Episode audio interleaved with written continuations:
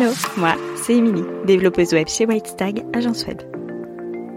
Après 5 années de e-commerce et 5 années dans le commerce, je suis devenue développeuse web avec pour mission de faciliter l'accès au web tout en créant un outil puissant au service de ton business.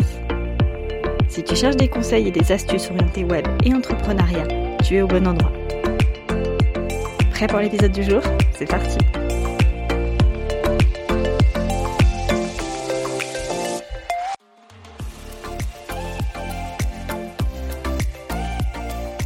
Hello, je suis ravie de te retrouver pour ce nouvel épisode de podcast.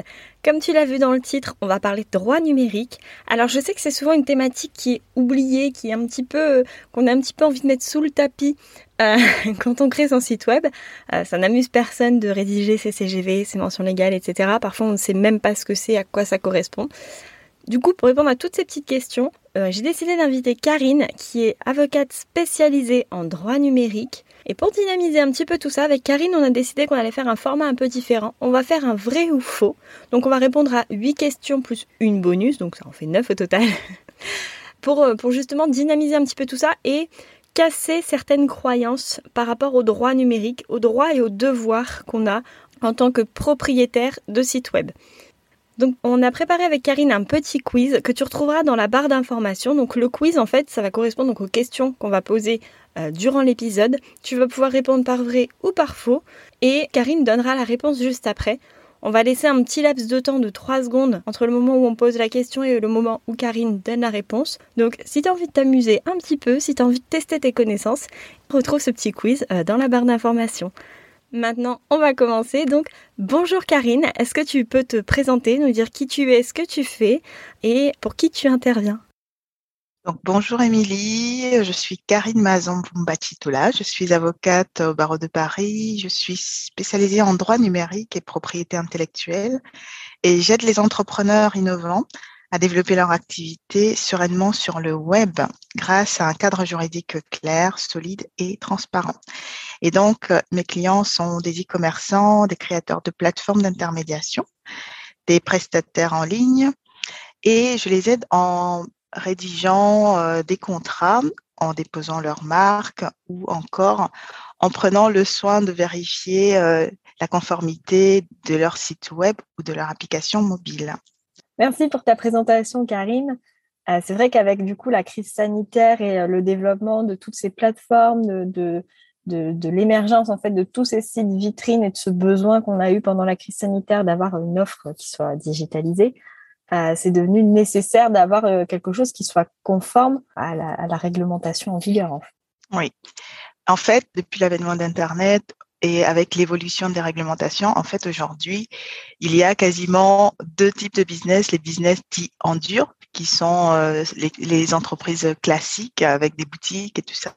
Et il y a désormais un business électronique ou en ligne ou virtuel, peu importe comment on l'appelle. Cette dualité fait désormais partie de notre quotidien. Et donc aujourd'hui, euh, pour euh, éclaircir un petit peu tout ça, parce que c'est souvent un gros flou même pour les possesseurs de sites web et même parfois pour les professionnels en fait du, numérique, euh, ben, on a décidé avec Karine de répondre à huit questions euh, sur le droit numérique, sur les obligations en tant que propriétaire de site, mais aussi sur les droits des propriétaires de sites. Ben, on va éclaircir un petit peu tout ça. Euh, on va faire un petit vrai faux. Donc, je pose une question à Karine, elle répond par vrai ou faux. Et puis, euh, vous avez le petit quiz qui est disponible pour pouvoir jouer un petit peu euh, sur, ce, sur cette partie. Alors, première question, Karine. Les mentions légales et les CGV, c'est la même chose? C'est vrai et faux. CGV ou conditions générales de vente sont des mentions légales et on peut intégrer les mentions légales dans les conditions générales de vente. Mais elles n'ont pas la même fonction. Les mentions légales, généralement, servent à identifier qui est derrière le site et les conditions générales de vente, dites CGV, servent pour vendre. Ok, donc là, on a éclairci un petit peu cette question de mention légale de CGV. C'est généralement ce qu'on retrouve en bas d'un site web euh, quand c'est bien fait. on en parle juste après. Deuxième question, Karine, du coup. Je ne suis pas obligée d'afficher mes mentions légales sur mon site web. Faux. Afficher ces mentions légales, c'est une obligation légale. Donc, on a l'obligation de mentionner qui est derrière le site et donc d'identifier les personnes qui interviennent sur le site, l'éditeur, le, le, responsable de publication et l'hébergeur. Mais ça implique aussi toutes les autres mentions, comme les conditions générales si on vend, le bandeau cookie et politique de confidentialité lorsqu'on on récolte des données. Donc, les mentions légales doivent obligatoirement apparaître sur le site. Donc en gros, elles englobent euh, tout. Elles englobent donc la politique de confidentialité, donc comment, euh, à quoi servent les données, etc. Elles englobent aussi euh, les mentions légales, donc identifier qui je dois contacter si j'ai un souci en fait avec le, site web, mais aussi les, les conditions générales de vente. Tout à fait. Quand on dit mention légale, généralement, on le restreint à cette identification euh, des personnes qui sont sur le site. Mais en fait, c'est un peu plus large. C'est tous ces éléments qu'on a abordés. C'est le fait de préciser à l'utilisateur qu'on utilise des cookies. Ce bandeau-là, c'est une mention légale obligatoire. Les mentions qui permettent d'identifier, c'est obligatoire sur la protection des données, qu'on le mette dans les mentions légales, où on identifie ou dans une politique de confidentialité, c'est obligatoire également. Et si on vend, les conditions générales sont des mentions légales obligatoires qui doivent figurer sur le site. Ok, donc maintenant on a éclairci toute cette partie-là. Ça m'amène du coup à ma troisième question où là on va encore rentrer un petit peu plus euh, dans une spécificité de ces fameuses mentions légales du coup. Troisième question. La politique de confidentialité, c'est la même pour tous.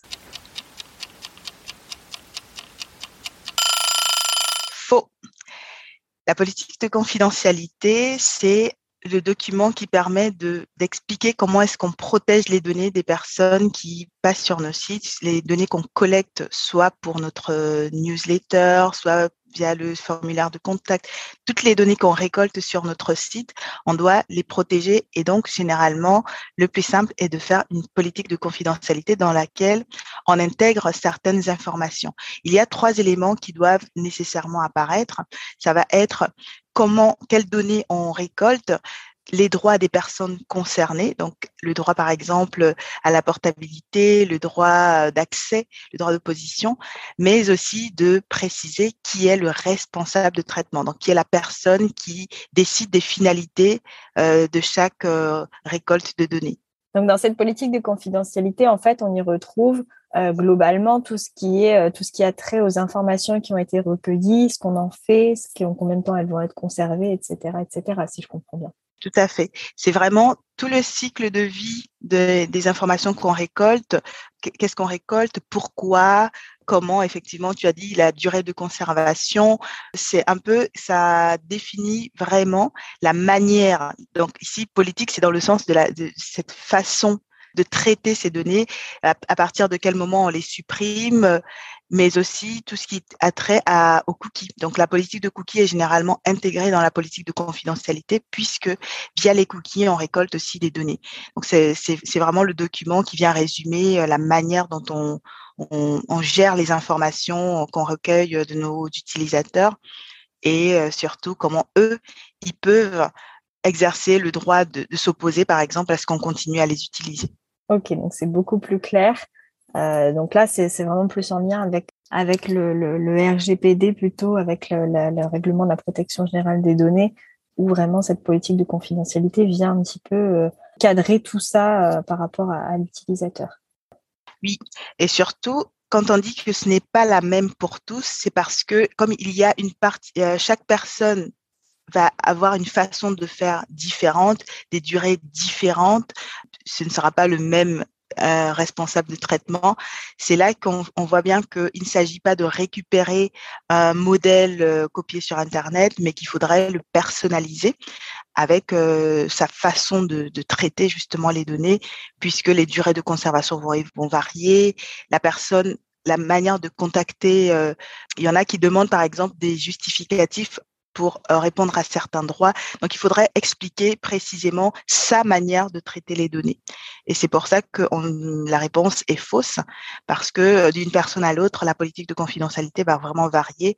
On va aussi euh, appliquer le RGPD en précisant peut-être qu'on fait un transfert des données ou pas. Donc là, du coup, tu m'amènes à ma quatrième question. J'ai entendu où tu as parlé de on ne peut pas aller copier la politique de confidentialité. Dans le même esprit, Quatrième question. Est-ce que j'ai le droit de copier les CGV de mes concurrents? Faux. Euh, je le déconseille fortement, surtout parce qu'en plus, vous pouvez vous retrouver avec des poursuites pour plagiat ou même pour concurrence déloyale. On n'a pas le droit de copier les conditions générales de son concurrent. On doit créer ses propres conditions générales. Déjà parce que les conditions générales, on a beau les appeler générales, elles correspondent à un secteur d'activité, certes, à une activité en particulier, mais aussi elles correspondent à des pratiques commerciales qui nous sont propres. Et lorsqu'on vend en ligne, des fois à une architecture euh, technique différente en fonction de comment est configuré son site Internet. Donc, copier, ça peut être contre-productif puisque il y aura des pratiques de notre concurrent qui ne correspondent pas aux nôtres. Il y aura des particularités qui vous sont propres, des particularités liées à votre site et une personne qui même dans notre est dans notre secteur peut avoir des licences ou des choses que nous on n'a pas. Donc l'intérêt de créer des conditions générales, c'est que les conditions générales d'abord sont un contrat et donc ce contrat doit effectivement être cohérent avec notre activité, cohérent avec notre client cible et cohérent avec euh, notre façon de vendre, ce qui ne donne pas de sens à aller copier celle de notre concurrent dont on ne connaît pas l'activité euh, de fond. Oui, voilà, on s'expose à des risques puisque ça correspond pas complètement à notre activité. Et puis, c'est surtout euh, bah, pour le concurrent qui a fait rédiger, lui, ses conditions générales. Et on n'est même pas sûr que lui n'ait pas été copié les propres conditions générales de quelqu'un, quoi. Exactement. Effectivement, c'est quand même le travail intellectuel d'une autre personne. Et donc, effectivement, il y a un risque de poursuite par rapport à ça. C'est vrai que du coup, c'est une idée préconçue euh, pour la plupart, même des professionnels, de dire qu'on peut aller copier euh, comme ça les CGV de son concurrent. Une autre idée préconçue euh, qui amène ma cinquième question. Les CGV ne sont pas obligatoires sur un site vitrine. Faux. En fait, les conditions générales sont une information précontractuelle. Donc, avant de signer, l'utilisateur, lorsqu'il est notamment consommateur, doit avoir euh, une information claire sur ce qui va se passer au moment de la vente. Donc, même si on ne vend pas directement sur le site vitrine, le consommateur doit avoir accès à toute l'information. Donc, y compris si on donne des rendez-vous ou des devis un peu plus tard, il y a, une obligation quand même lorsque, lorsque le site sert à vendre a, posteriori, il y a une obligation de mettre à disposition les conditions générales de vente pour les consommateurs. La seule nuance ici, c'est que lorsqu'on vend à des professionnels, on n'est pas obligé de mettre les conditions générales de vente sur le site. Cependant, s'il demande, on est obligé de lui transmettre. Ok, donc là, c'est beaucoup plus clair. Au final, on a l'obligation, à partir du moment où on travaille avec des particuliers, d'afficher ces conditions générales de vente, même si on ne vend pas directement sur le site web. Il y a une petite nuance sur les particuliers. En fait, on parle de consommateurs parce que certains professionnels seront assimilés à des consommateurs selon leur euh, statut. Par exemple, si on est un professionnel dont ce n'est pas le métier, donc si je paie une prestation qui n'est pas euh, mon métier, qui ne fait pas partie de mon activité, si j'ai moins de, de 5 employés et si la prestation se réalise à distance, bah, dans ce moment-là, je suis considérée comme non professionnelle et donc on m'applique les règles des consommateurs. Donc c'est un petit peu la nuance à faire attention entre particuliers et consommateurs parce que les consommateurs ne seront pas forcément que des particuliers. Donc au final, toi, ce que tu recommandes, c'est de l'afficher tout le temps c'est d'afficher euh, les, conditions générales euh, de vente pour qu'on sache précisément comment va se passer la prestation, comment va se passer la vente. C'est une question de transparence et je pense que la transparence euh, génère la confiance des, utilisateurs et des, clients. Tout à fait. Donc maintenant qu'on a vu qu'il fallait pas copier ce CGV chez son concurrent et que elles étaient obligatoires même sur un site vitrine, est-ce que je peux garder mes conditions générales à vie pour mon entreprise? Est-ce qu'il n'y a pas de limite de durée?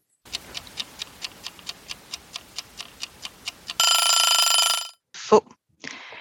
Faux parce que euh, les, les lois évoluent, la réglementation évolue, mais nos pratiques commerciales évoluent aussi et nos sites aussi. Donc, il y a tellement d'évolution dans tout ce qu'on fait que garder des conditions générales d'il y a dix ans euh, n'a absolument aucun sens et surtout ne serait plus du tout adapté dans le temps. Donc, ce qui est intéressant à faire, c'est de faire, moi je recommande quasiment tous les ans, de faire un petit point. Est-ce qu'il y a des évolutions qui ont eu lieu dans mon secteur d'activité pour faire une petite veille ou euh, demander une euh, consultation à un professionnel du droit? Est-ce qu'il y a dans mon activité des pratiques qui ont évolué par exemple, si on vend, euh, on vend des produits et que au courant de l'année, on a rajouté, par exemple, des, transporteurs sur les modes de livraison. Ben, il va falloir mettre à jour. Et si on a fait une refonte de son site internet et qu'au début, par exemple, on achetait et on, tombait direct sur la page PayPal et on n'avait pas forcément de panier, ben, ça peut aussi être euh, un changement à intégrer dans ces conditions générales puisque l'expérience du client sur, euh, sur la commande va changer le contenu des conditions générales de vente. Donc, conserver ces conditions générales euh, à vie, ce n'est absolument pas une bonne idée. Il ne faut pas le faire. Il faut prendre le temps tous les ans de faire le point et surtout de les mettre à jour le plus souvent possible. Oui, parce que du coup, les CGV, on se rend compte maintenant que elles prennent pas en compte que les conditions d'achat, elles prennent en compte vraiment l'expérience euh, de l'utilisateur sur le site web en question, en fait. Absolument. Donc c'est pour ça qu'à chaque fois je, je, mentionne quasiment trois niveaux. Donc trois niveaux qui est le niveau un peu général du secteur d'activité, mais ensuite qui prend aussi en compte nos pratiques, mais cette notion d'expérience client est à préciser puisque euh, on est à distance, donc on a besoin de savoir comment va se dérouler la, la commande, l'achat. Donc ça, c'est un élément important euh, des, des, des, conditions générales. Et c'est pour ça que on disait que copier son, son concurrent n'avait pas beaucoup de sens puisque on n'avait pas forcément la même architecture ou la même expérience client sur la partie site. Ok, super. Donc maintenant, on a fait tout le tour plus ou moins des CGV. Si on reste sur la, conservation, on a bien vu que tu recommandais du coup de checker à peu près tous les ans ces conditions générales de vente. Pour les cookies, ça amène à ma septième question. Les cookies n'ont pas de limite de conservation.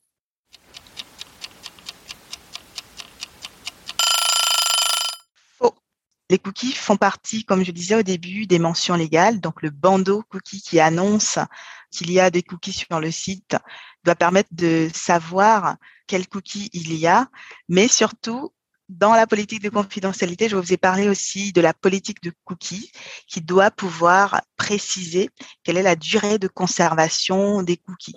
Et en fait, la durée maximale de conservation d'un cookie, de dépôt d'un cookie, est de 13 mois.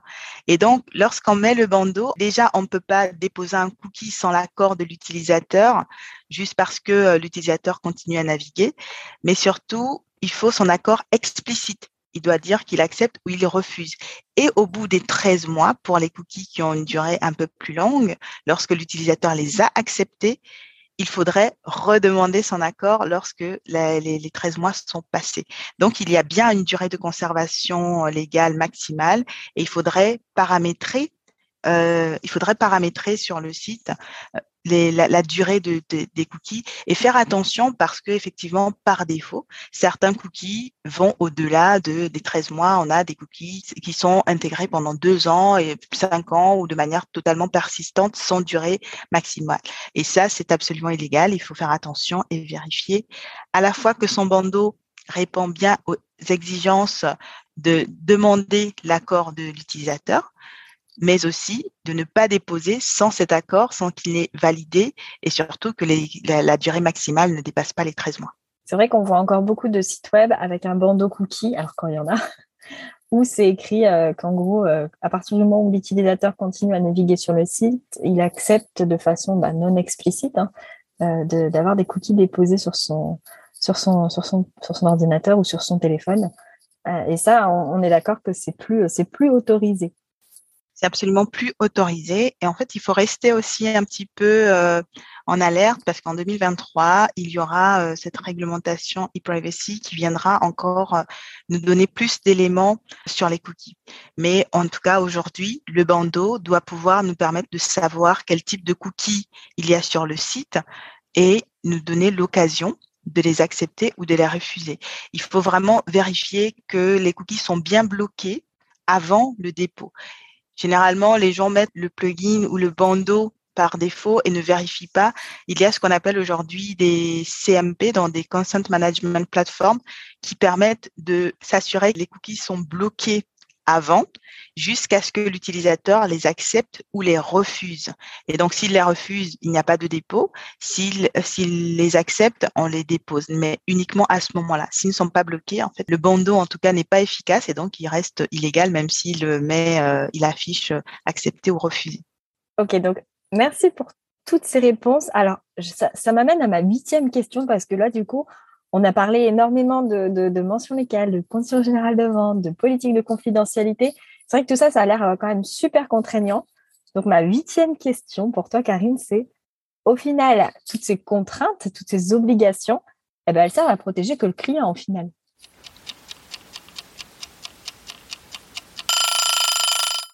ma réponse est toujours faux. Parce que ce que nous voyons ici comme des contraintes, il faut simplement changer de regard. Ces contraintes ne sont pas là pour protéger que le client, elles sont aussi là pour poser un cadre qui nous protège, nous, en tant que prestataire ou en tant que vendeur. C'est un cadre juridique qui permet de poser de la clarté, de mettre de la transparence et de sécuriser les échanges, les transactions. Donc, mettre les mentions légales, ça permet de savoir qui est euh, derrière le site, ce qui crée déjà de la confiance. Un site qui sans mention légale fait un petit peu peur et donne l'impression que c'est un site pirate qui va collecter nos informations bancaires, par exemple. Euh, les conditions générales nous rassurent sur la possibilité qu'on a ou pas d'avoir, par exemple, euh, un droit de rétractation ou de contacter un médiateur. Le fait de savoir ce qui va se passer avec nos données, c'est rassurant puisqu'on sait qu'à tout moment, on peut demander un droit d'accès ou, ou s'opposer à ce qu'on continue à utiliser nos données. Mais surtout, nous, en tant que, de sites, ce qu'on permet à nos utilisateurs, non seulement c'est de les rassurer, mais c'est surtout qu'ils sachent quelles sont les règles pour travailler avec nous, pour avoir accès à nous et de créer une expérience client qui soit à la fois légale, mais qui soit aussi beaucoup plus claire. Et c'est pour ça, je pense que la loi s'appelle loi pour la confiance en l'économie numérique. On est quand même sur des relations à distance. Alors le mieux, c'est bien de poser de la transparence pour rassurer à la fois les clients, mais pour nous rassurer nous-mêmes aussi sur le cadre que l'on pose. Là, je crois qu'on ne peut pas résumer mieux ce que tu as dit. Il n'y a rien à ajouter, en fait, si ce n'est que, bah, du coup, au-delà de, créer un lien de confiance, c'est aussi un gage de qualité, euh, c'est aussi un gage du traitement que tu apportes à ton client. Au-delà de le rassurer, tu lui montres qu'en gros, tu es là euh, pour veiller à son bien-être, entre guillemets, j'ai envie de dire, mais à, sa bonne expérience d'achat. Et, c'est quand même vachement important, surtout à l'heure actuelle. Absolument. Ici, plutôt que de voir des contraintes, il faut voir comment tous ces éléments juridiques, tout ce cadre se met au service en fait de notre de notre entreprise, se met au service de notre sécurité et se met au service de l'expérience de notre client. C'est tout à fait ça. Ce cadre vient euh, pour nous servir nous et servir notre client. Tout à fait. Merci Karine pour ces huit questions. Maintenant, on sait tous, du coup, à la fin de cet épisode, que il faut qu'on ait des CGV, qu'il faut qu'on ait euh, une politique de confidentialité et des mentions légales, que tout ça soit à jour. Avant de conclure, Karine, euh, ça m'amène à, une question qui n'était pas prévue, une petite question bonus, une neuvième question du coup. Euh, on a vu tout ce qu'on était obligé de mettre sur notre site, toutes nos obligations. Mais au final, si je ne mets pas tout ça, je, je risque rien.